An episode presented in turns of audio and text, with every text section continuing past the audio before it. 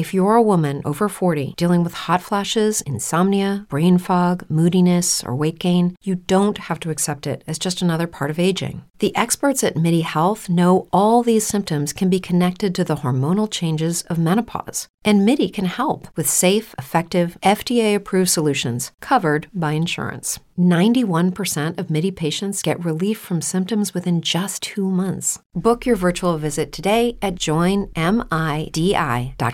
Hello, it is Ryan, and we could all use an extra bright spot in our day, couldn't we? Just to make up for things like sitting in traffic, doing the dishes, counting your steps, you know, all the mundane stuff. That is why I'm such a big fan of Chumba Casino. Chumba Casino has all your favorite social casino style games that you can play for free anytime, anywhere with daily bonuses. That should brighten your day a little.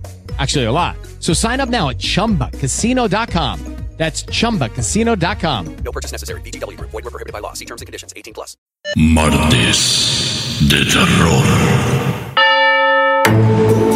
Bienvenidos a Martes de Terror, donde los relatos más tenebrosos y las risas más siniestras se mezclan en un cóctel de escalofríos. ¿Estás listo para desafiar tus miedos? Entonces prepárate para un viaje donde la oscuridad cobra vida y las pesadillas se vuelven reales.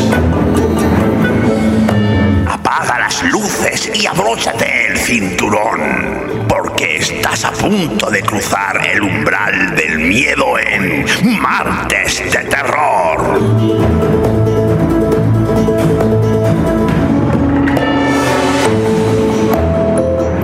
Presentamos Vuelta a la normalidad.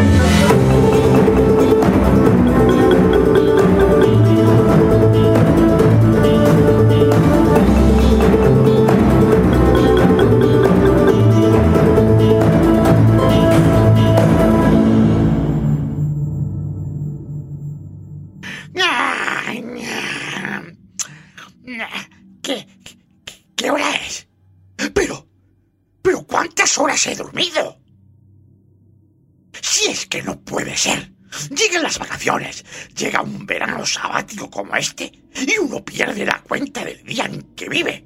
Pero, pero, ¿cómo puede ser que yo me haya dormido de esta manera? ¿Qué día es hoy? ¿En serio? No puede ser. Ya estamos a principios de septiembre. ¿Cómo pasa el tiempo? Esto es un visto y no visto. Pues nada, se me acabó la buena vida. Porque digo yo que tendré que levantarme.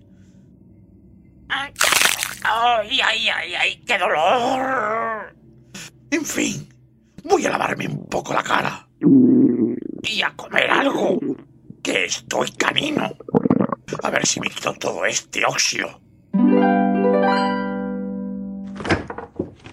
Vamos a ver qué hay por aquí en la nevera. ¿Desde cuándo está aquí este trozo de pizza? Bah, ¿Qué más da?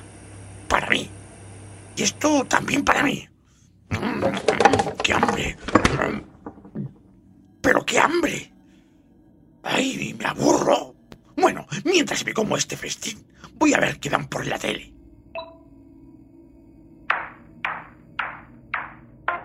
Bienvenidos al Pero, ya empieza esta porquería. En fin, si no hay otra cosa. Todos ustedes, el Marqués Draculinio y Mona Amor. Que comience la función.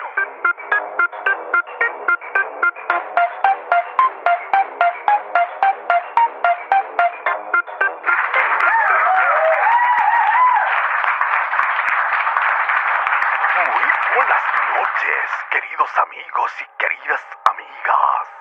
¿Cuánto tiempo?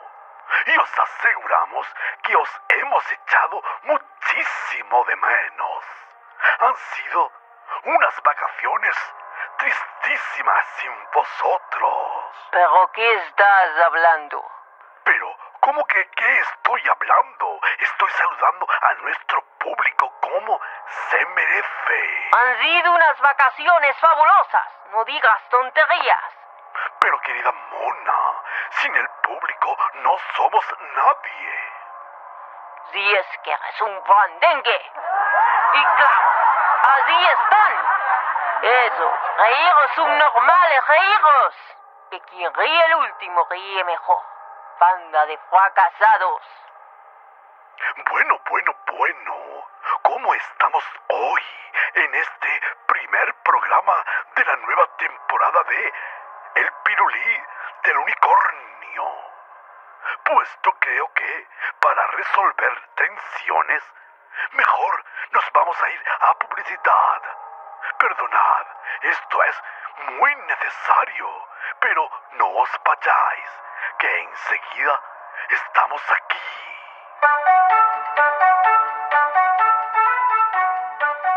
Buah, pues yo pienso como la loca. Han sido unas vacaciones fabulosas. Pero parece que ya van a dejar de serlo. ¡Ten cuidado, inútil! ¿Cuántas veces te voy a decir que no sabes ni aparcar? Desde luego, todo el verano igual. No sé para qué vienes si no te gusta cómo conduzco. ¡Encima! ¡Te la has ganado! Ay, menuda coseja me ha dado la tía. No te la devuelvo porque soy un caballero. Menos cuento y aparco de una puñetera vez.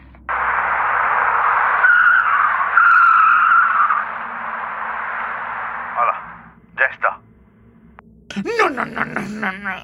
¿Qué he hecho yo para merecer esto? Evaristo, no te molestes en abrir que...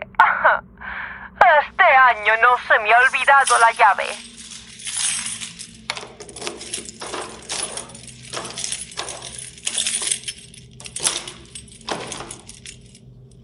Querido Evaristo, qué verte. Imagino que nos habrás echado muchísimo de menos. Bueno, mucho lo que se dice mucho. Venga, viejo, no disimules, que en el fondo, muy en el fondo, no puedes vivir sin nosotros. Pero muy, muy, muy, muy en el Qué fondo. gusto estar en casa. ¿Verdad que has echado mucho de menos a Ivanisto, Legión? ¿Al viejo cabrón y sinvergüenza? Claro, para hacerle la vida imposible. Menuda alegría de cuerpo. ¿Cómo dice? Que éramos pocos y que... ¡Qué alegría! Ahora somos más. Venga, Evaristo, que lo tuyo no es disimular. Anda, Legión, ayúdame a subir las maletas que nos tenemos que instalar. Voy. Anda, Reinona, ayúdame tú a mí, que si no, no vamos a terminar nunca. ¿Cómo? ¿qué te has creído? Que yo no soy ninguna criada. Muerto de hambre. Qué gusto que todo vuelva a la normalidad. No sé vosotros, pero yo estoy agotado y hambriento. Mejor vamos a comer algo. A ver qué queda por aquí. Evaristo, ¿qué estás comiendo? ¿No lo ves? Pizza. Pero vaya tela. Evaristo, ¿en serio te estás comiendo eso? ¿Con pinta de rancio? ¿Y cómo huele? Anda, deja eso que te va a dar algo. Pues no quiero. Y bien bueno que está. Anda, Evaristo, mejor pedimos una pizza nueva que no cueste tanto. Pero qué metijosos que sois. ¿Y qué mierda estás viendo? Pues lo que me da la gana. Desde luego, Evaristo, estás hoy en plan decadente. Por curiosidad, a ver de qué va el programa. Más relajada ya, querida mona. ¡Qué remedio! Pues entonces, pasado ya el disgusto, vamos al lío. En este primer programa post-vacacional, vamos a ofrecer una velada muy entretenida. ¿Queréis contarnos vuestras vacaciones? Podéis hacerlo llamando al teléfono 000 000 000. Estamos esperando vuestras llamadas. Oh, vaya, parece que tenemos la primera llamada. Buenas noches. ¿Cómo se llama? Maripepa. Bonito nombre. Pero, Legión, ¿qué estás haciendo? Cuéntenos su experiencia vacacional, señorita Mari Pepa. Mis vacaciones han sido unas vacaciones de ensueño. Nos alegramos mucho, pero si puede ser más precisa. ¿De ensueño? Porque durante estos meses no me he tenido que tragar esta infumable mierda de programa para fracasados. Adiós, vampiro maloliente y horrible. Soy la reina del troleo. Legión, cuelga ese teléfono ahora mismo. ¿Qué es? ¿Esto qué es? Si es que eres lo más tonto que existe. Ni cuando te van a trolear lo pillas. Mira que lo estaba viendo venir. ¡Inútil! Bueno, bueno, esto ha sido un pequeño disgusto. Que no cunda el pánico. Todavía queda mucho programa. Y, sorpresa, parece que tenemos otra llamada. Buenas noches. ¿Con quién tengo el gusto de hablar? La gordita bonita tiene razón, mamarracho y letrado. Este programa para fracasados no tiene audiencia. Bueno, sí. Lo ven cuatro pobretones hambrientos. Pero bueno, deja ya el teléfono y sigue durmiendo que estás más guapo en silencio. ¡Ay! ¡Socorro! ¡Socorro! Un guardia. Un guardia, don Notorio. No, no, ¡Socorro! no, no. ¡Socorro! ¡Ay, que me va a dar un ataque ¡Socorro! al corazón! ¡Socorrísimo! ¡Ay, ay, qué ansiedad! Ya te dije yo que eso no era buena idea. Inútil. Por favor, corten, corten, que me va a dar un telele, me va a dar un barraque. Pasemos a publicidad.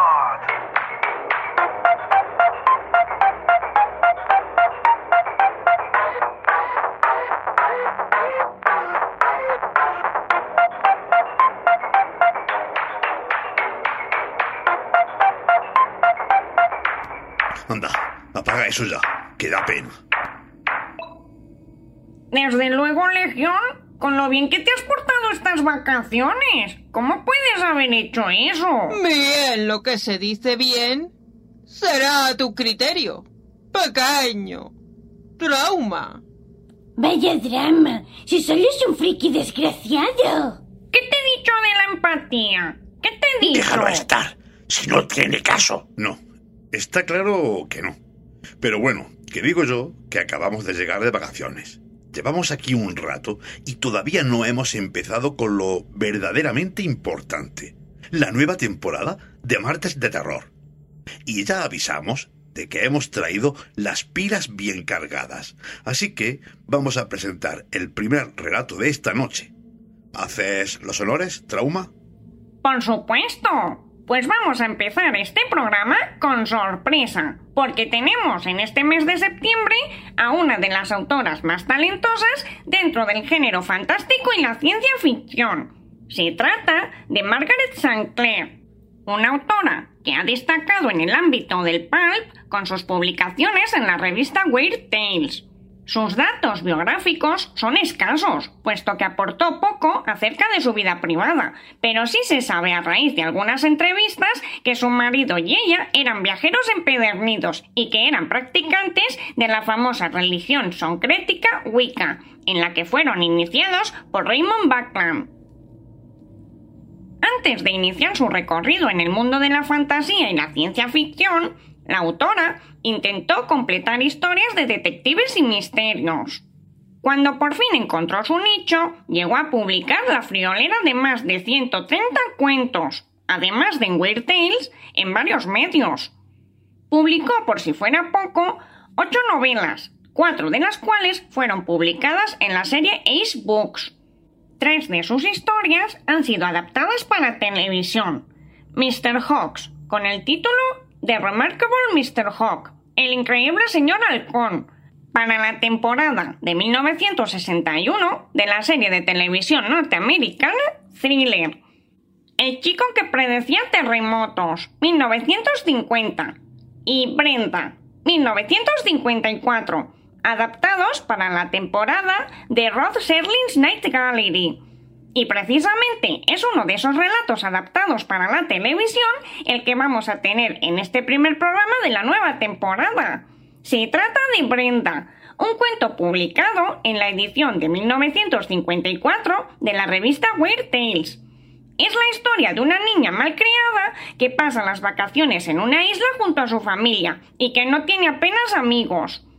Un día, mientras camina por la isla, Brenda descubre una horrible criatura, a la que en principio engaña para que caiga en el fondo de una cantera, pero por la que más tarde sentirá algo de compasión. Y hasta aquí puedo leer. Sí, sí. No nos hagas spoilers. Hay que ver qué pesado eres, Evaristo. Y aún queda temporada.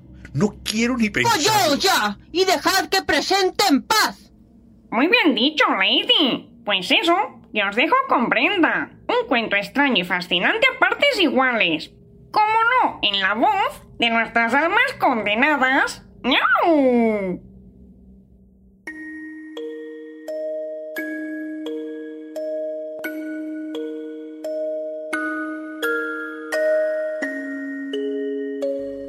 Brenda, un relato de Margaret Sancler, en las voces de, por orden de aparición, Nieves G. Briones, Rebeca G. Briones, Álvaro López, María del Carmen Briones Pardo, Rafael Lindem, Tony López e Inés Vega.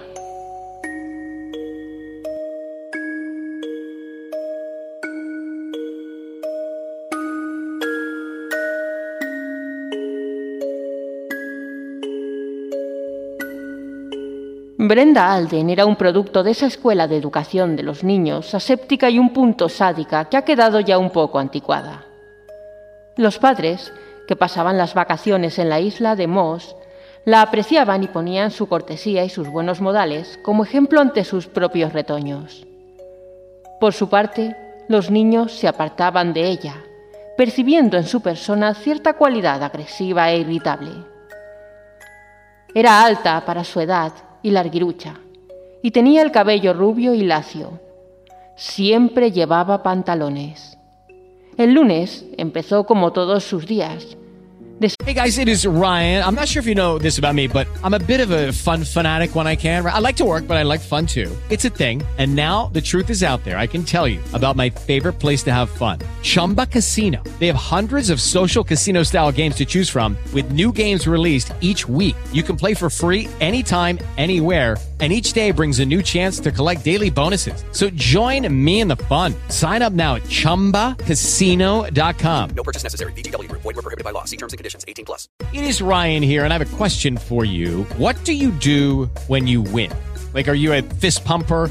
A woohooer, a hand clapper, a high fiver. I kind of like the high five, but if you want to hone in on those winning moves, check out Chumba Casino. At ChumbaCasino.com, choose from hundreds of social casino style games for your chance to redeem serious cash prizes. There are new game releases weekly, plus free daily bonuses. So don't wait. Start having the most fun ever at ChumbaCasino.com. No purchase necessary. VGW Group. Void were prohibited by law. See terms and conditions. 18 plus. Desayunó. Le ordenaron que no apoyase los codos en la mesa. Le sirvieron los platos. Luego le dijeron que saliera a jugar. Ella se fue pausadamente a los bosques. Los bosques, en la isla de Moss, eran dispersos espacios de haya y unos trechos más densos de coníferas. Había lugares donde Brenda, si esforzaba la imaginación, podía hacerse la ilusión de hallarse en una selva, y esto le gustaba. En la parte occidental de la isla había una ancha y profunda excavación que la gente del pueblo decía había sido una cantera. Pero nadie explicaba nunca qué clase de piedra o mineral habían sacado de ella. Era un poco antes del mediodía cuando Brenda percibió aquel olor a podrido. Era un olor a podrido fuerte, penetrante, que casi asfixiaba. Y la primera vez que llegó al olfato de Brenda, ésta arrugó la cara de disgusto.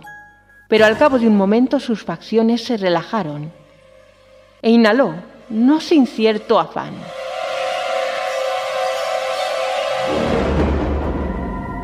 Decidió encontrar la fuente de aquel olor. A veces le gustaba oler y mirar cosas podridas. Husmeando, deambuló de acá para allá. El olor era, ora fuerte, ora débil, ora fuerte de nuevo. Estaba a punto de abandonar la empresa y regresar, ya que hacía calor en aquellas hondonadas de pinos, sin aire bajo el sol, cuando vio al hombre. No era un vagabundo ni pertenecía a la colonia de veraneantes. Brenda comprendió al momento que no se parecía a ninguno de los otros hombres que hubiera visto en su vida. No tenía la piel negra ni morena, sino de un color de tinta grisácea. Tenía un cuerpo hinchado e irregular, como si lo hubiesen formado con los grumos de jabón y grasa que obturan los desagües de los fregaderos. En una tosca mano sostenía un pájaro muerto. El olor a podrido venía de aquel ser. Brenda le miró con el corazón martilleándole fuertemente. Por un momento casi tuvo demasiado miedo para moverse. Se quedó inmóvil, boquiabierta, humedeciéndose los labios. Entonces el hombre extendió un brazo hacia ella. Brenda se volvió y echó a correr. Oía el ruido, percibía el olor mientras el hombre venía a trompicones tras ella. Le dolían los pulmones, sentía unas punzadas en el costado, tropezó en una raíz, cayó de rodillas y se levantó de nuevo. Siguió corriendo. Solo cuando estuvo casi demasiado agotada para continuar, miró atrás.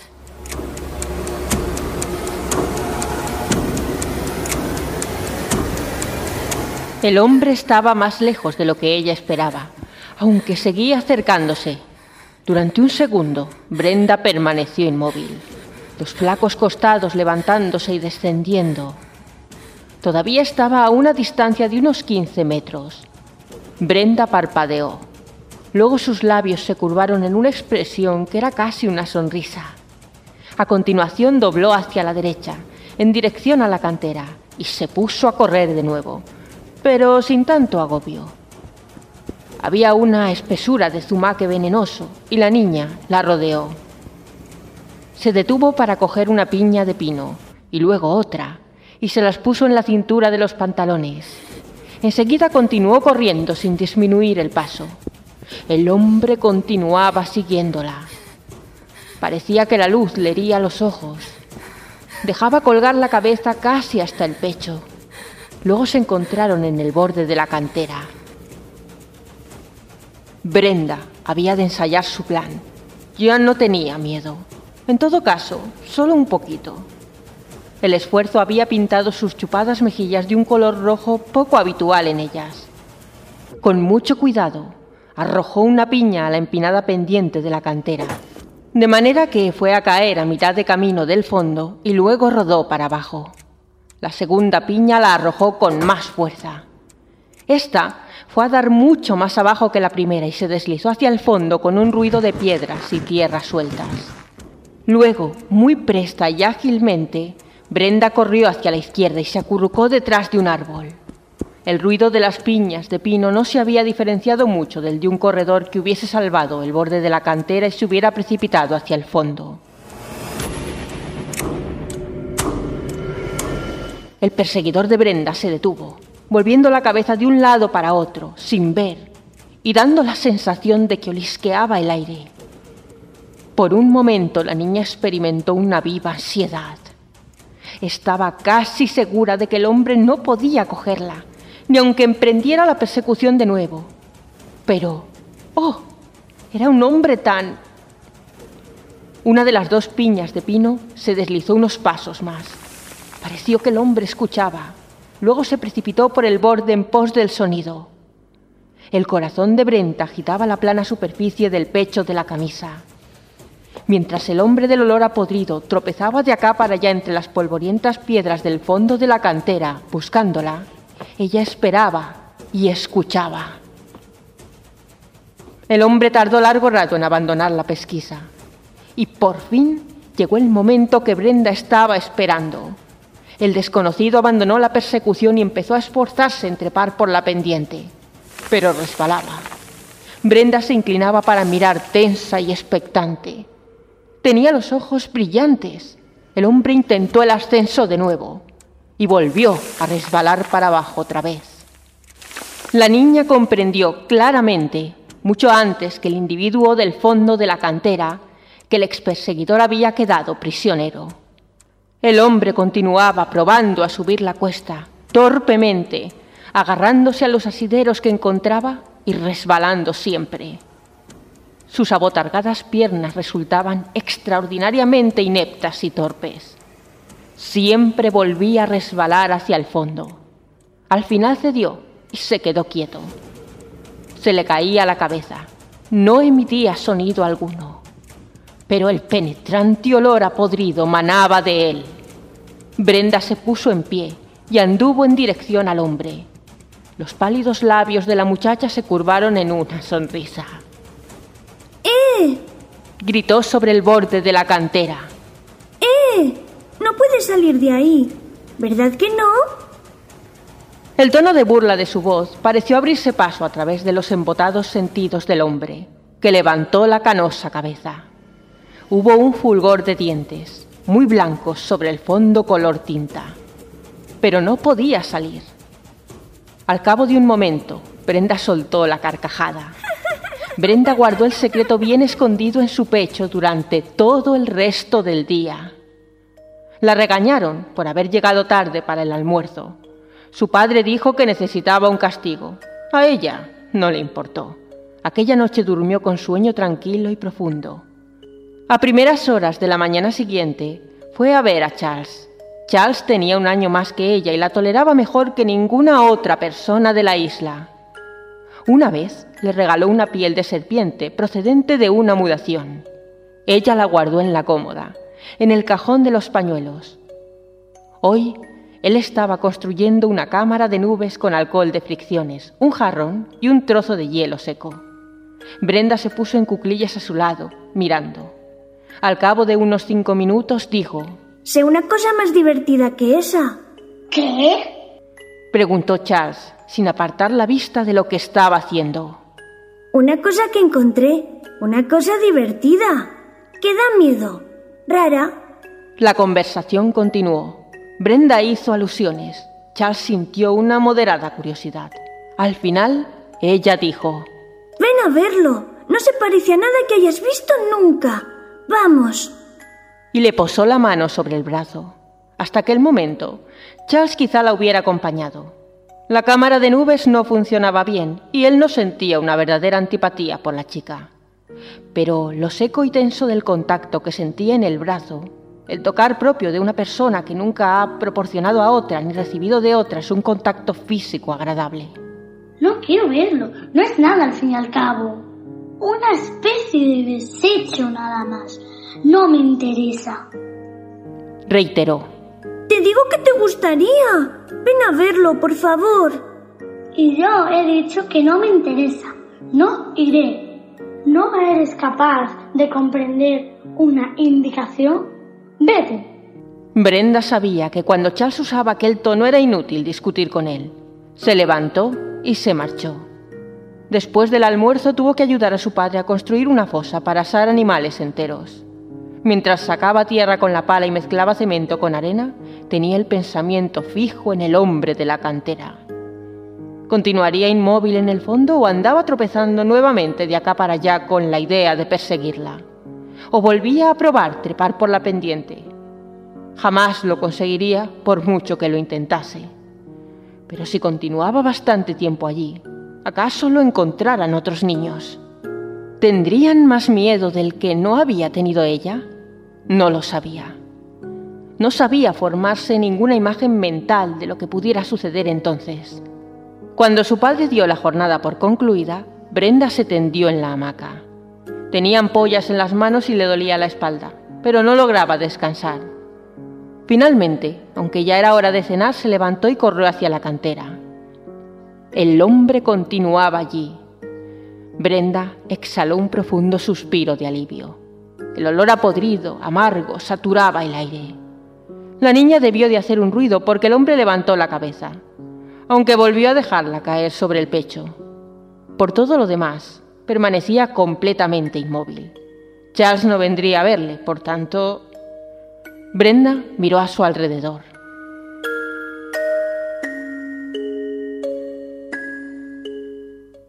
Más allá, En el mismo borde de la cantera, a unos seis metros de donde se encontraba ella, había dos tablones largos. La muchacha los midió con la vista.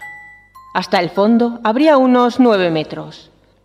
Los tablones no eran bastante largos, pero la zona de terreno suelto resbaladizo no se extendía por toda la pendiente. Cuando el hombre del fondo de la excavación lo hubiese remontado, podría acabar de subir fácilmente. Charles había dicho que, total, lo que ella había encontrado no era nada, una porquería nada más. Brenda se puso a mover los tablones. Tenía las manos heridas, pero los tablones en sí no parecían pesar mucho. En cosa de unos 15 minutos, Brenda había formado una especie de sendero desde el fondo de la cantera hasta cerca del borde superior. Él, aquel hombre, no había hecho nada en absoluto mientras ella trabajaba, ni siquiera mirarla. Pero bajo la camisa, el delgado cuerpo de Brenda temblaba y estaba empapado en sudor. Mientras colocaba el segundo tablón, Brenda hubo de situarse más cerca del hombre de lo que le habría gustado. La chica retrocedió. El hombre de la cantera no hizo ningún movimiento. Por unos instantes la niña se sintió presa de una ansiosa exasperación. ¿No haría nada aquel sujeto después de todas las fatigas que ella se había tomado? Vamos. silbó entre dientes, y luego con voz más fuerte. Vamos. El sol empezaba a descender hacia el oeste. Las sombras se alargaban. El hombre del fondo empezó a mover la cabeza de un lado para otro, como si la disminución de la luz le proporcionase una mayor agudeza de percepción. Una rugosa mano gris se levantó. Luego, su dueño se movió en dirección a los tablones. Brenda aguardó hasta que los pies inseguros del sujeto se apoyaron en el segundo madero. Entonces no pudo resistirlo más. Giró sobre sus talones y echó a correr con todas sus fuerzas hacia el hogar. No supo si el hombre la había seguido o no. A la mañana siguiente, Brenda no salió al campo.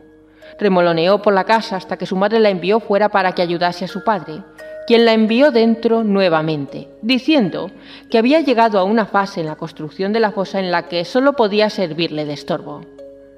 Brenda fue a la cocina y se preparó un bocadillo y un vaso de leche. Cuando salió con ese refrigerio, su madre, pálida y alterada, estaba en la terraza, fuera del edificio, hablando con su padre. Brenda fue hasta la puerta y apoyó la cabeza en ella. No veo por qué había de tratarse de un maleante. Estaba diciendo la madre. Elizabeth me ha dicho que no le robó nada. Lo ha subrayado mucho. Solo el pollo asado. Y ni siquiera se lo ha comido, únicamente lo ha despedazado. Titubeó un momento. Dice que ha quedado todo cubierto de manchas de una especie de grasa gris. Elizabeth exagera. Respondía el padre de Brenda, dando un irritado golpe al mortero que estaba alisando. Si no era un maleante, ¿qué se figura que podía ser? ¿Qué otra clase de persona allanaría su cocina? Solo había seis familias en la isla de Moss. No creo que tenga ninguna idea concreta. Oh, Rick, ojalá la hubieras oído. No se cansaba de repetir lo de aquel olor horrible. Dijo que telefoneaba a otras familias para avisarlas. Parecía llena de miedo. Histérica, probablemente. Replicó el padre en tono despectivo. Su mirada se fijó en Brenda, plantada a la sombra de la puerta. Sube a tu cuarto, Brenda. Dijo vivamente. Quédate allí. No quiero que andes escuchando detrás de las puertas. Sí, padre. A Brenda no le enojó el mandato. Tenía miedo. Estás escuchando Martes de Terror. Alma en Radio. Glam Stereo. Radio Trovador.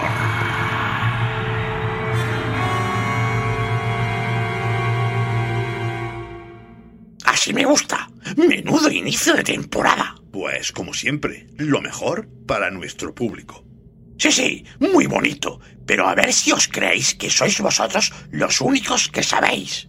Evaristo, por favor. Que estamos teniendo un programa espectacular. No lo estropees. Precisamente eso es lo último. Hello, it is Ryan, and we could all use an extra bright spot in our day, couldn't we? Just to make up for things like sitting in traffic, doing the dishes, counting your steps, you know, all the mundane stuff. That is why I'm such a big fan of Chumba Casino. Chumba Casino has all your favorite social casino style games that you can play for free anytime, anywhere with daily bonuses. That should brighten your day a little. Actually, a lot. So sign up now at chumbacasino.com. That's chumbacasino.com. No purchase necessary. Group. Void were prohibited by law. See terms and conditions. 18 plus. que quiero. Lo que vengo a decir es que, igual que empieza la temporada de buenos relatos, empieza la temporada de buena música. Y que ha llegado el momento de presentar al primer grupo que va a sonar aquí, esta noche, en Martes de Terror. Y los encargados de inaugurar este programa serán Metalite. Metalite se formó en Estocolmo, Suecia, en 2015, cuando Edwin Premberg conoció a Emma Basing. Él le presentó sus ideas y visiones musicales y ella aceptó unirse a la banda. El objetivo era escribir y grabar canciones de metal melódicas y memorables con un sonido moderno y fresco. Edwin y Emma empezaron a colaborar con el productor danés Jacob Hansen y las canciones empezaron a tomar forma. Durante 2016, Metalite encontró a tres músicos experimentados que aceptaron unirse a la banda. Lia Larson, Robert Onesved y Robert Maid. Se firmó un acuerdo con el sello sueco Inner Wound Recordings y el lanzamiento del álbum debut de Metalite, Heroes in Time, estaba previsto para octubre de 2017. En 2019, Metalite cambió la formación y se presentó una nueva cantante, Erika Holson. Biomechanicals se lanzó seguido a A Virtual World en 2021. El 19 de enero de este próximo 2024, la banda sueca de power metal melódico Metalite lanzará su próximo álbum de estudio, Expedition One, a través de AFM Records. Expedition One cuenta una historia ficticia sobre la vida en nuestro planeta en el año 2055. La próxima obra magna de la banda inspira con una amplia gama de composiciones diversas y una historia de ciencia ficción inteligente que no podría ser más actual. Además, la oferta de su cuarto álbum manifiesta el asombroso desarrollo artístico de los músicos. El visionario viaje de ciencia ficción de Metalite se cuenta a lo largo de 16 canciones multifacéticas que combinan las muchas fortalezas del quinteto, riffs y solos de guitarra poderosos y al mismo tiempo delicados, melodías épicas, cortesía de la vocalista Erika Holson. Expedition One fue producido por el guitarrista Edwin Premberg y fue mezclado y masterizado por Jacob Hansen. Después del primer sencillo lanzado anteriormente, Disciples of the Stars, y un inquietante avance del álbum en profundidad, hoy Metalite está estrenando un videoclip para el poderoso himno Blazing Skies, un tema inmejorable para esta gran noche de terror. ¡Adelante!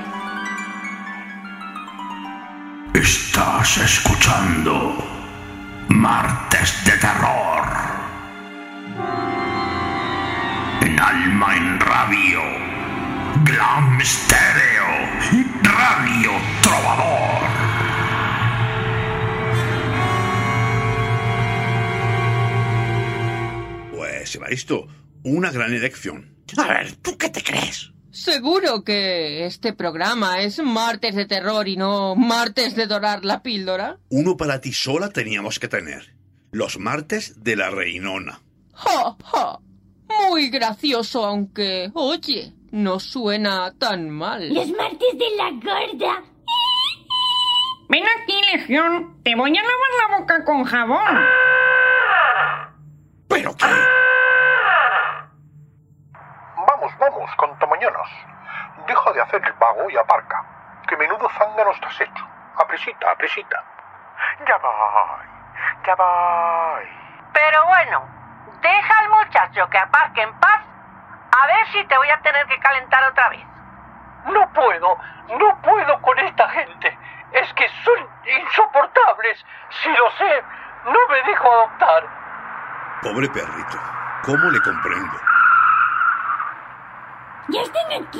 ¡Ya están aquí! ¡Me voy con Don Notorio! ¡Me voy con Don Notorio! No, Legión, no. Voy a echar el cerrojo. Mira, así. No irás a ninguna parte. Mm, ¡Me voy con Don Notorio! No, no, de eso nada, de eso nada. No te moverás de aquí. No, no, no, no, por favor. No, no, no, no. Con lo bien que estaba yo aquí y me van a llevar a la tumba. Hala, Evaristo, qué exagerado. Mira, para que no te pongas así, yo creo que lo mejor que podemos hacer ahora es escuchar la segunda y parte final de Brenda, que se había quedado de lo más interesante. Y nuestro público está esperando. Cualquier cosa es más interesante que esto. Eso, tú anima el cotar. Que suene el relato y callaos ya todos de una puñetera vez. Recordaría Charles sus invitaciones de ayer y las relacionaría con el asalto a la cocina de Mistress Emsden. El hombre de la cantera había de tener hambre, pero no se había comido el pollo. ¿Y la delataría? O quizá ocurriese algo peor, si bien no sabía que pudiera ser. Brenda andaba inquieta por su habitación. La cama estaba hecha, no tenía ningún trabajo que hacer. Oía el murmullo de las voces de sus padres, aunque muy confusamente. Solo de vez en cuando destacaba una palabra sobre las otras. Por primera vez sintió una viva curiosidad por el hombre de la cantera, por el hombre en sí. Cogió el diario que llevaba y lo abrió. Pero no convenía. El volumen no tenía cerradura y Brenda sabía que su madre lo leía. Nunca escribía en él nada importante. Miró con disgusto las garabateadas páginas. Sería bonito poder desgarrarlas, estrujarlas y echarlas a la papelera. Pero su madre se daría cuenta y le preguntaría la causa de que hubiera destruido aquel bonito libro. No. Buscó por el dormitorio hasta que encontró una caja de papel de notas.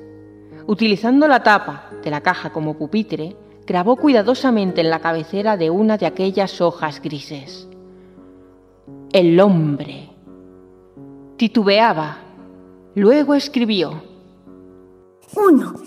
¿De dónde vino?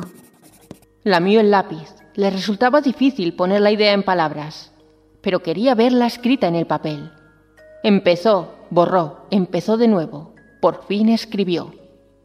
Yo creo que vino a la isla de Moss procedente del continente. Creo que vino el mes pasado. Una noche cuando había marea baja, muy baja. Yo creo que vino por causa... Lo borró. por equivocación. Brenda estaba preparada para el segundo punto. ¿Por qué se queda en la isla? Escribió. Ahora redactaba, más deprisa. Creo que por no saber nadar. El agua se... Aquí se detuvo, consciente de que la palabra exacta que necesitaba no existía en su vocabulario. Por fin escribió. ¿Se lo llevaría?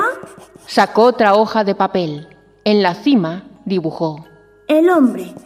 Página 2. Mordió juiciosamente la madera del lápiz. Luego escribió. ¿Qué clase de hombre es? Creo que no es como la otra gente. No es como nosotros. Es una especie de hombre diferente. Había anotado muy despacio las últimas palabras. Ahora le venía la inspiración. Escribió. No es como nosotros, porque le gusta comer carroña.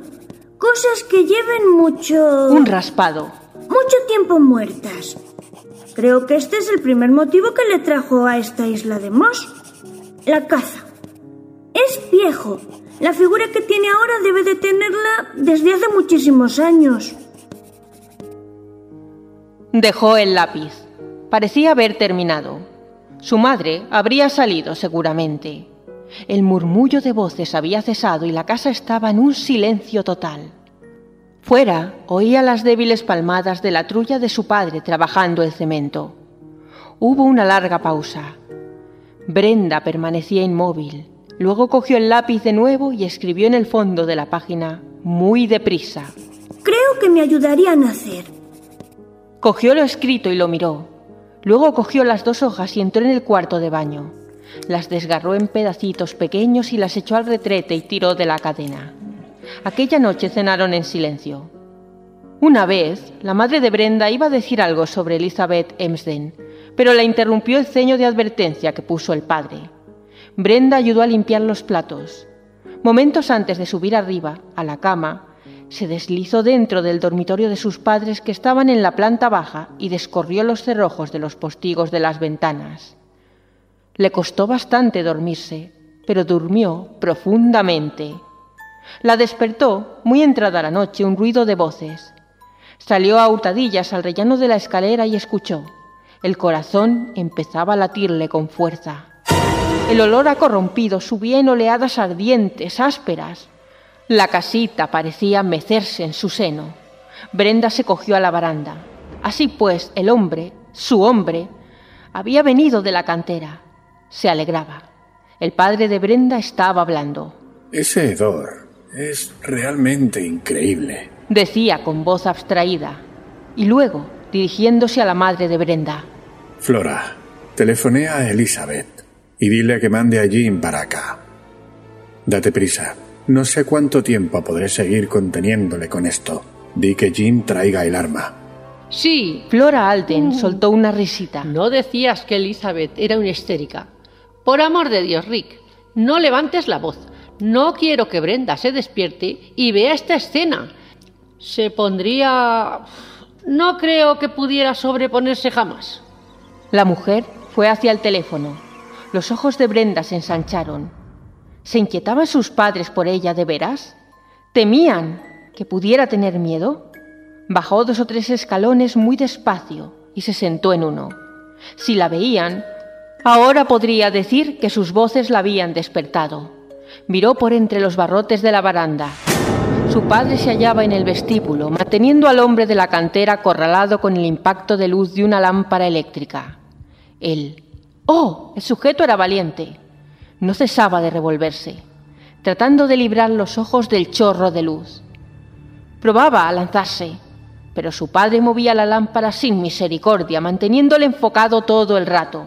Aunque le temblaba la mano, la madre volvió después de telefonear. Ya viene. Informó. No cree que el arma pueda ser de gran utilidad. Tiene otro plan. Jim Esten tardó lo suficiente en llegar a la casita para que Brenda sufriese unos cuantos escalofríos y deseara haberse puesto el albornoz. Postezaba nerviosa y se acurrucaba más contra la baranda. Pero ni por un instante apartaba los ojos del cuadro que veía abajo, en el vestíbulo. Emsden entró por la puerta lateral. Llevaba un abrigo sobre el pijama. Cuando vio la forma gris hinchada bajo la luz de la pila eléctrica, inspiró profundamente.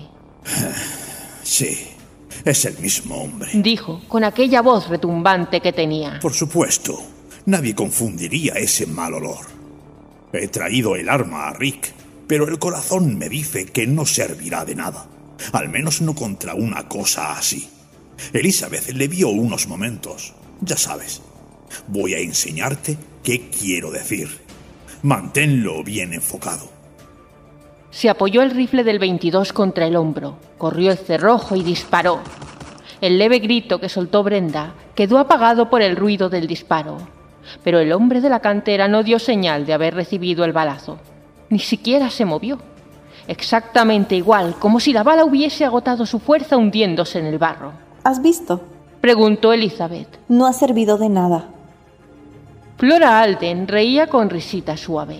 El chorro de luz de la lámpara eléctrica se movía en círculos irregulares, perforando la oscuridad. ¿Qué haremos? Preguntó Rick. Yo no sabía que pudiera haber cosas así. ¿Qué haremos? Me temo que voy a vomitar. Tranquilo, Rick. Mira, hay una cosa que sí le dará miedo, sea cual sea la naturaleza de ese ser. El fuego. Sacó unos trapos y una botella de petróleo. Con la improvisada antorcha expulsaron al intruso de la casita y le obligaron a desaparecer entre las tinieblas de la noche. Cuando disminuía la marcha y probaba de hacerles frente, brillándole los dientes, le echaban a la cara el lío de trapos encendidos.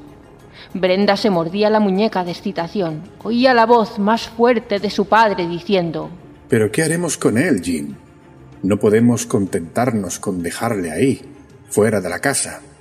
Y el rumor más profundo, menos distinto de la respuesta de Emsden. Matarle. Pero podemos encerrarle. Y luego vino un confuso rodar de voces terminando con la palabra Cantera. y ya no pudo oír nada más. Al día siguiente reinaba en la casa una atmósfera de agotamiento y fría derrota.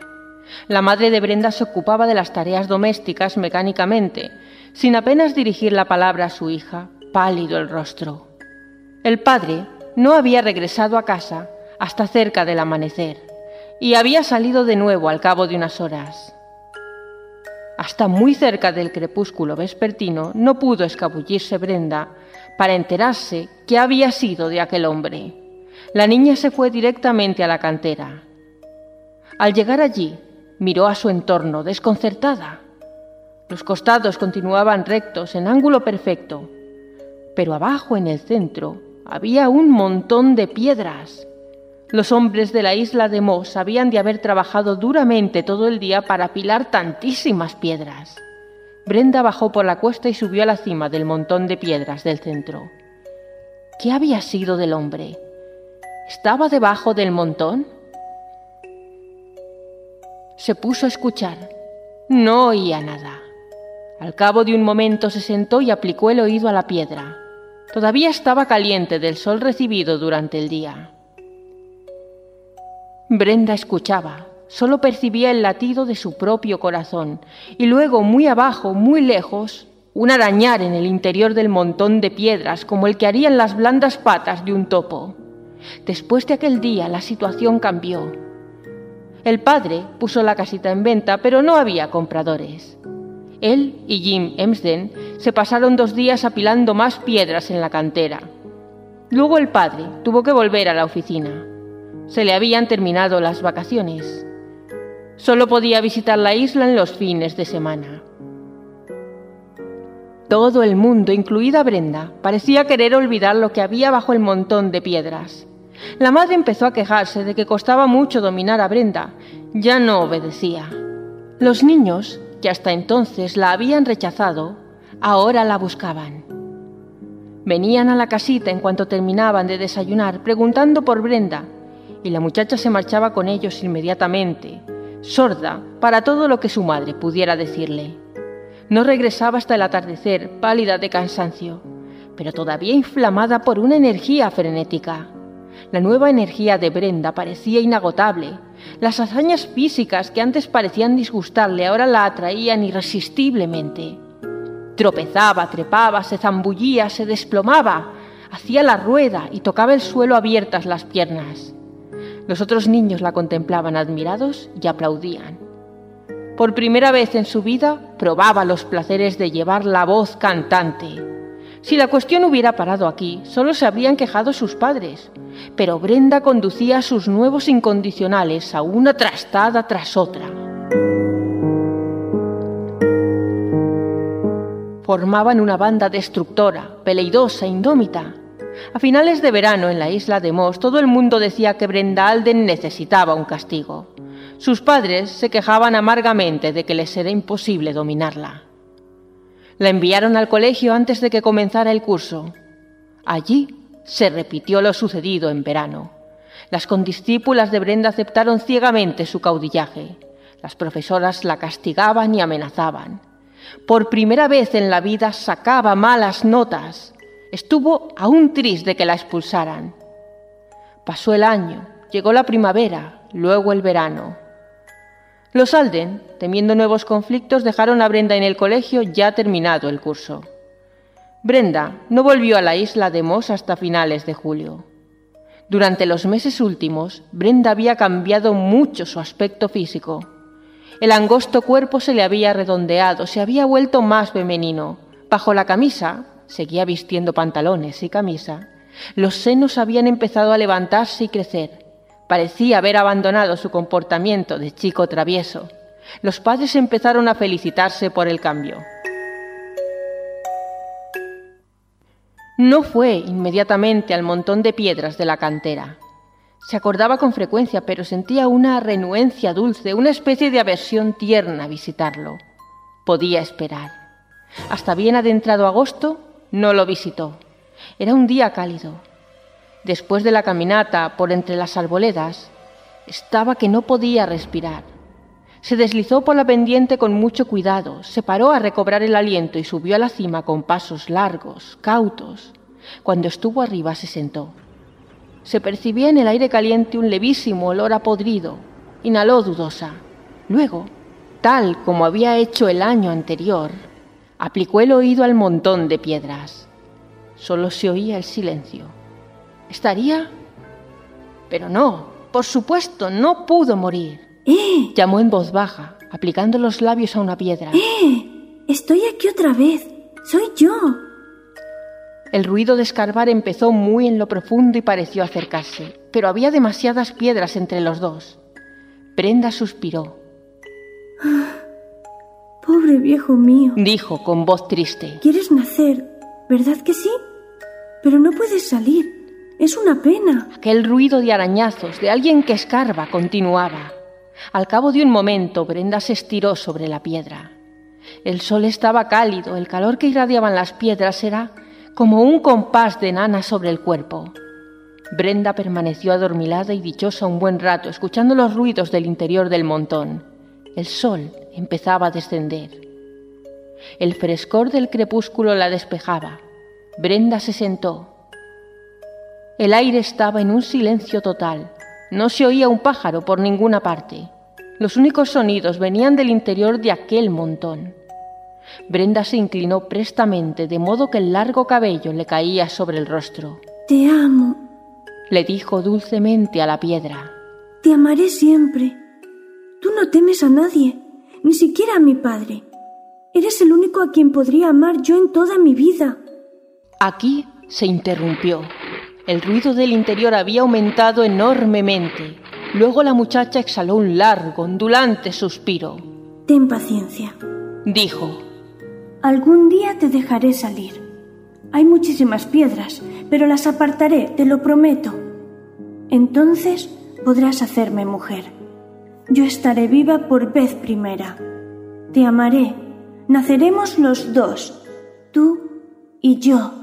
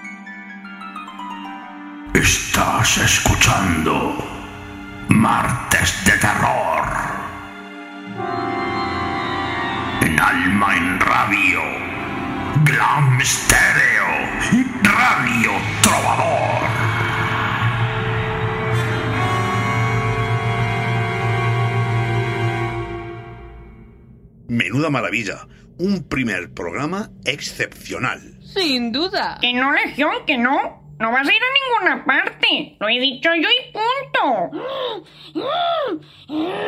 Me voy a ir con Don Notorio. Me voy a ir con Don Notorio. No te irás. Punto y final. Muy bien. Pues destrozaré la casa. Ah, no, no, no, no, no, no. Eso se acabó. Pero Evaristo, ¿qué haces? Venga, bonita, venga, ala. Vete donde quieras. Coge la puerta. Venga. ¡Chupi! ¡Me voy con Don Notorio! ¡Me voy ¿Pero qué acabas de hacer, Evaristo? Vamos, mi tocinito bonito, vamos. Ven aquí, que he traído un regalo para ti. Solo para ti. No hay regalo para esos pordioseros mugrientos. Un momento. ¿Qué clase de regalo? Nada, Evaristo, nada. Que no tienen remedio. Yo creo que mejor nos despedimos y terminamos ya este programa. Sí, sí. Opino lo mismo. Pues no nos vamos a despedir sin un saludo a nuestros amigos del grupo de Facebook Literart, Caosfera Libros, Ediciones Bernacci y la revista El Tren de la Bruja. Sí, y también a todos nuestros oyentes de Alma en Radio, Glam Estéreo y Radio Trovador. Gracias por acompañarnos en este comienzo de temporada. Y si no habéis escuchado el resto de nuestras temporadas, no pasa nada, no os preocupéis porque podéis suscribiros a nuestro proyecto multipodcast Luxferre Audios, donde disfrutaréis de todos nuestros podcasts. Martes de Terror, El Grimorio de las Almas Condenadas, Cine Esfera y Momentos Eróticos Dos Rombos. Estamos en las mejores plataformas de podcast, Spreaker, Evox, Spotify, Google Podcast y un largo etcétera. Podéis escucharnos cuando y donde queráis. Pues eso mismo. Ah, y también muy importante, recordad que tenemos abierta nuestra convocatoria de relatos y poemas para Halloween hasta el 30 de septiembre. Aún podéis participar. Buscamos textos inéditos relacionados con la licantropía, de entre 500 y 1000 palabras. Podéis enviarnos vuestras obras, junto con una biografía y una sinopsis, a la siguiente dirección. Conexión. No olvidéis poner en el asunto Noche de Terror 7. Así que, echadle imaginación, que esperamos vuestras aportaciones. Sí, y también tenemos abierta la convocatoria para el especial de Navidad, Navidad de Terror 4. Igual que con Halloween, relatos de entre 500 y 1000 palabras, relacionados con el terror navideño. Los enviáis también a conexión con la luna. Recordad, con una biografía y una breve sinopsis del texto. En el asunto debéis de poner Navidad de Terror 4. Recordad, tenéis hasta el 30 de noviembre. Eso mismo. Vamos, gordita bonita. Vamos, ábrelo.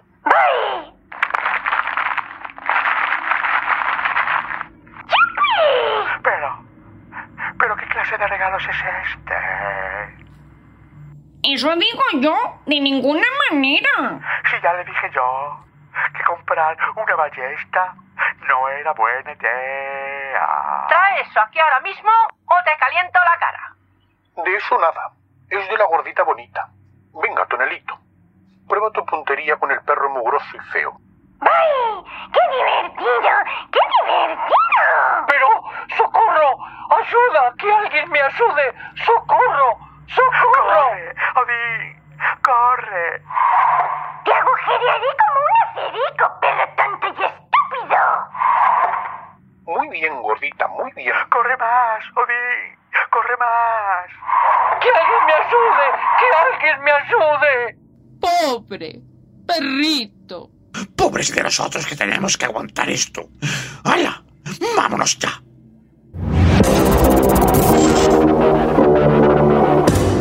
Es hora de despedirnos, valientes oyentes. Pero no os preocupéis. Los horrores acechan siempre y estaremos listos para asustaros una vez más la próxima semana. Así que, si aún podéis dormir, recordad que las pesadillas guardan en la oscuridad. Hasta pronto.